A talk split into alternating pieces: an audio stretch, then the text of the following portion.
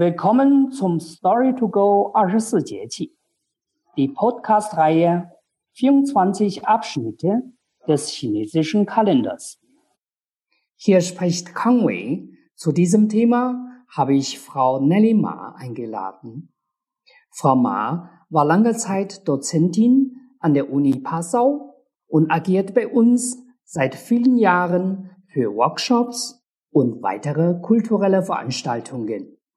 Sie hat unter anderem diverse Bücher über kulturelle Sitten und Bräuche in China und das chinesische Lernen mitgeschrieben.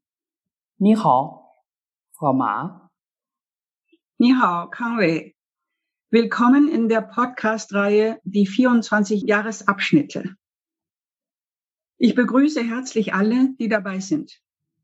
Die UNESCO hat Chinas 24 Jahresabschnitte in die Liste des immateriellen Weltkulturerbes aufgenommen. Wir empfinden es für wertvoll, das Verständnis dieses Kulturgut unserer Reichweite vertiefen. Frau Ma, würden Sie uns die 24 Jahresabschnitte gerne zuerst etwas erläutern? Was heißt Jieqi? Sehr gerne. In China gibt es neben dem gregorianischen Kalender immer noch den traditionellen chinesischen Kalender. Er richtet sich an landwirtschaftlichen Geschehen und basiert auf der Beobachtung des Sonnenverlaufs. Neben den vier Jahreszeiten und den zwölf Monaten gibt es noch die 24 Jahresabschnitte, in Chinesisch Jieqi genannt. Das Sonnenjahr wird in 24 Abschnitte von jeweils 15 oder 16 Tagen eingeteilt. Das neue Jahr beginnt immer mit dem ersten Neumond nach dem Abschnitt Große Kälte, Dahan. Das liegt am 20. oder 21. Januar. Das ist Yechi. Frau Ma, es gibt im Kalender jetzt Xiaohan, nicht wahr? Das stimmt. Wir befinden uns jetzt gerade im Abschnitt Xiaohan, kleine Kälte, am 5. Januar. Jeweils sechs Jieqi bilden eine Jahreszeit. Kleine Kälte ist der vorletzte Jahresabschnitt des Winters. Danach folgt Dahan, große Kälte, am 20. Januar. Mit Dahan wird der Jahreskreis abgeschlossen. Frau Ma, welche Bauernregel gibt es in diesem Jahresabschnitt? Mit der kleinen Kälte beginnt der kälteste Teil des Winters. Dies ist die Zeit, wo einem sprichwörtlich die Münzen vor Kälte aus der Hand fallen. Die landwirtschaftliche Tätigkeit ruht. Die Menschen beginnen mit den Vorbereitungen fürs Neujahrsfest. Damit ist das Neujahr im Mondkalender gemeint in China auch Frühlingsfest, Chunjie genannt. Es kann in den Januar oder Februar fallen. Die Elstern, in China Glücksvögel, deren Ruf ein erfreuliches Ereignis ankündigt und daher sehr beliebt sind, spüren das wachsende Yang und beginnen mit dem Nestbau. Bei den Fasanen setzt die Balz ein. Jedes der 24 Jahresabschnitte hat seinen eigenen Schutzpatron oder seine Schutzpatronin. Der Schutzpatron von Xiaohan, kleine Kälte, ist ein Teufel aus der Unterwelt, der mit Kette und Schloss die Todgeweihten holt. Auf seiner Tafel ist der Name des Opfers bezeichnet. Der Tod bezieht sich hier symbolisch auf die scheinbar leblose Natur. Mhm. Was für besondere Gebräuche gibt's noch in dieser vorfestlichen Zeit? Traditionell wird am achten Tag des zwölften Mondmonats, auf Chinesisch heißt es La Yue, ein besonderer Reisbrei zubereitet. Die Geschichte des La Ba Zhou, wörtlich der Brei des achten Tages des zwölften Mondes, geht auf eine buddhistische Legende zurück. Der Gründer der buddhistischen Religion Shakyamuni lebte, bevor er die Erleuchtung erlangte, als Wanderasket. Eines Tages brach er vor Hunger und Hitze zusammen. Eine Hirtin rettete ihn, indem sie ihm ihr Essen überließ. Ein Brei aus Klebreis, Hülsenfrüchte und Beeren. Dieser Tag wurde zum buddhistischen Gedenktag. An diesem Tag wird in den Klöstern der Brei gekocht und an Arme verteilt. Mhm. Wird diese Tradition heute noch gepflegt? Ja, durchaus. Früher wurde im großen Lama-Tempel Junghegung in Peking in einem riesigen Kessel Labazhou, dieser Reisbrei, gekocht. Die ersten Portionen wurden von einem Boten zu Pferd in den Kaiserpalast gebracht. Dann aßen die Äbte und Mönche und der Rest wurde an die Armen verteilt. Noch heute wird der Reisbrei im Lama-Tempel gekocht.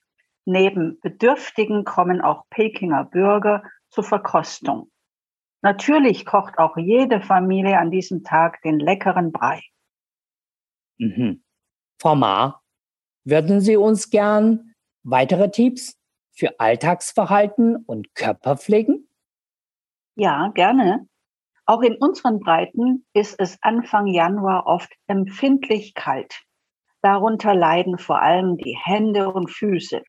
Hier empfehlen wir eine einfache und jederzeit durchführbare Übung. Dazu verschränken wir beide Hände so ineinander, dass die sogenannten Tigerrachen, Uko, das ist die Kerbe zwischen Daumen und Zeigefinger, aneinander liegen. Dann die Hände kräftig reiben, wobei die Handrücken und die Außenseiten der Finger berührt werden. Wir werden merken, dass die Hände dabei nicht nur warm, sondern heiß werden. Auch der Kopf klärt sich.